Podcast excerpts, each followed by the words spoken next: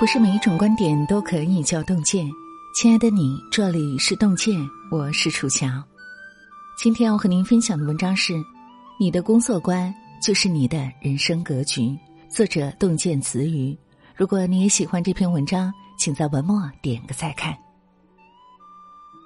罗振宇有个编辑朋友曾自豪的跟他说：“你知道吗？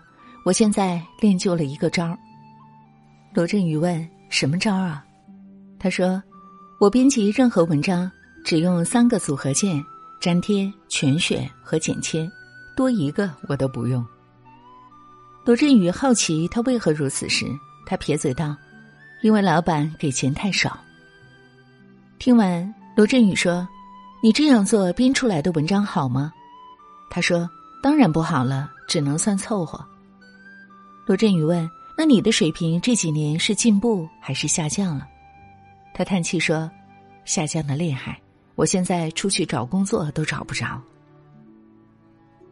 生活中，多少人也像这样摸鱼工作，最后落得个一无所成的下场。美国耶鲁大学心理学家艾米瑞斯尼斯基曾把工作观分为三种：第一种，把工作当差事；第二种，把工作当职业。第三种，把工作看成自己的使命。一个人的工作观就是他的人生格局。你将工作当差事敷衍，禁锢的是自己成长的路。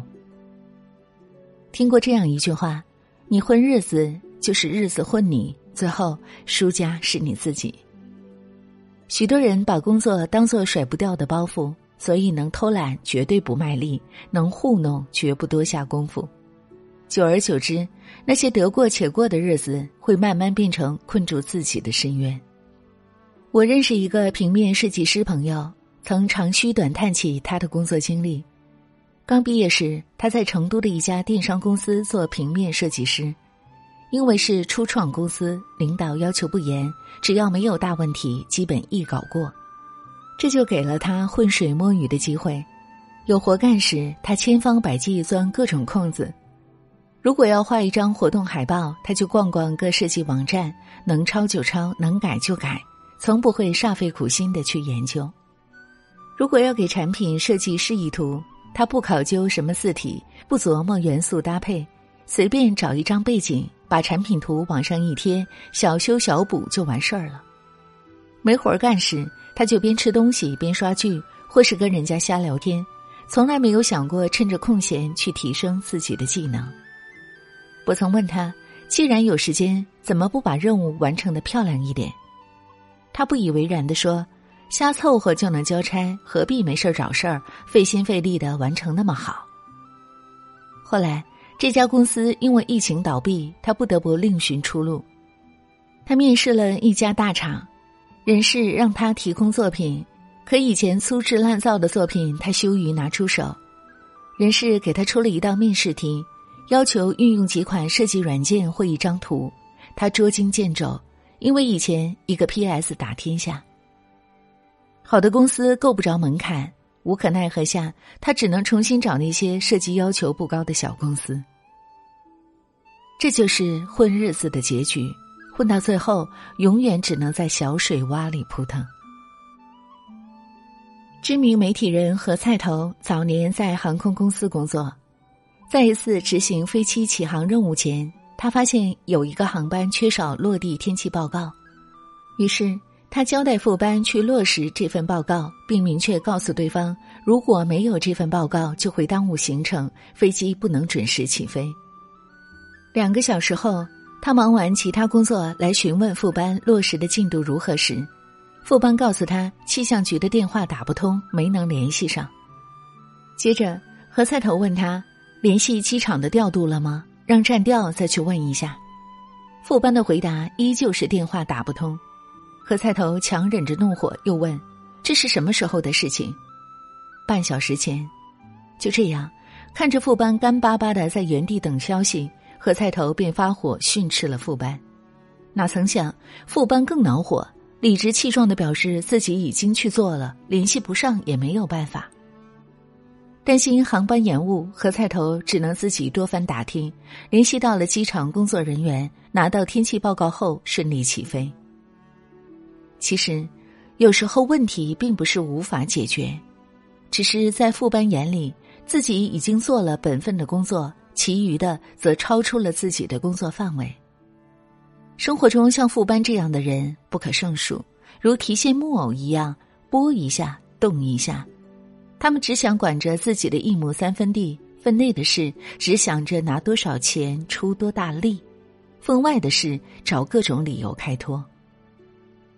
有这样一个意味深长的故事：一群工人正在铁路上劳作，一列火车缓缓停在轨道旁，队长杰克被铁路公司董事长麦克邀请上去畅聊了一个多小时。原来，二十年前他们曾同时加入铁路公司。有工友半开玩笑的问杰克：“那为何他成了 CEO，你却还要跟我们一起顶着大太阳干力气活呢？”他垂下头。二十年前，我只为每小时两美元的工资工作，而麦克却为他心中的铁路事业而工作。人生最怕成为敲钟的和尚，只盯着眼前的钟，只听着耳边的钟声，把自己圈在老地方。就永远找不到新的出路。《通往财富之路》一书中说道：“给自己打工的人，其实是把自己的同一段时间出售了两次，一次出售给老板换来了薪水，一次出售给自己获得了成长。”猎豹 CEO 傅盛年轻的时候曾入职周鸿祎创办的三七二幺公司，有一次开会。周鸿祎嘱咐傅盛一定要做好会议记录。周鸿祎天马行空的讲了好久，傅盛不仅把内容全记了下来，还仔细研究每段话之间有什么联系，如何串起来，直到半夜两三点。第二天一早，周鸿祎办公桌上就放了一份非常整洁漂亮的会议记录。傅盛把所有的口语化的语言变成有重点、有摘要的书面语。几小时的会议内容清清楚楚的展现在了三五张纸上。从那以后，周鸿祎所有的会议记录都是傅盛来做。人就像一把刀，你想锋锐，你想刃如秋霜，完全看你有多用心，看你能否不吝时间反复的打磨自己。为自己打工的人，每一份工作，每一次任务，都会把它当成一次磨刀的机会。一位年轻有为的报社记者曾有幸去采访企业家松下幸之助。为了这次来之不易的采访机会，年轻人努力找材料、列提纲，做了充足的准备工作。因此，他与松下幸之助先生谈得很愉快、很投机。采访结束后，松下亲切的问年轻人：“你现在每个月的薪水是多少？”年轻人不好意思的回答：“薪水很少。”一个月才十几万日元。松下笑着说：“你的薪水远远不止于此，就像你在银行存钱一样，钱存进了银行是会生利息的，而你的才能也会在社会的银行里生利息，将来能连本带利的还给你。其实，我们在工作上的付出，都是在为打开广阔的人生积攒资本。没有谁的高薪。”可以不费吹灰之力就得来。一个人想从山底爬上峰顶，没有捷径可走，只能豁出命的磨技能、练能力，一步一步的往上走。心理学家武志红讲过一棵苹果树的故事。有一棵苹果树，第一年结了十个果子，九个被摘走，自己只留下一个。第二年。他只结了五个果，四个被摘走，也是留下了一个。既然努不努力，结果都差不多，那为何还要努力呢？他越想越心安理得，最后结的果越来越少，被人砍去当柴烧了。这个故事看似结束了，可他没讲完的部分更令人深思，因为苹果树忘了。他本来还可以继续成长，直到结五十个果子，结一百个果子，留给自己的果子就会变多了。我们的工作也是一样，一时的结果无关紧要，自己的成长才是最重要的。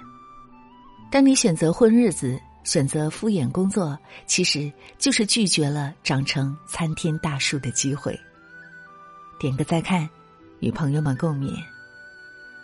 生于忧患，死于安乐，不仅是工作，还有学习、生活方方面面。出来混，迟早要还的。听过今天的故事，你的感悟又是如何？欢迎大家在留言区和我们共同分享。让我们相约明天，运动健的声音伴随您的每一个夜晚。我是楚乔，感谢您的收听，祝愿所有的朋友们平安健康。睁开双眼做场梦，问你送我归家有何用？谁知道你的他，无言地向你尽忠，望见你隐藏你戒指变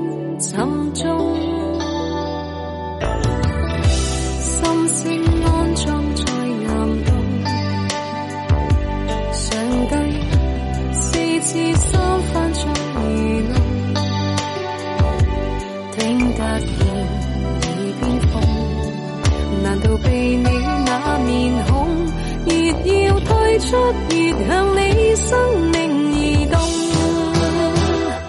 难道我有勇气与你在一起庆祝正日？难道你有勇气反悔诺言？你专一，两个人多制备，難以呃多一番悲涼。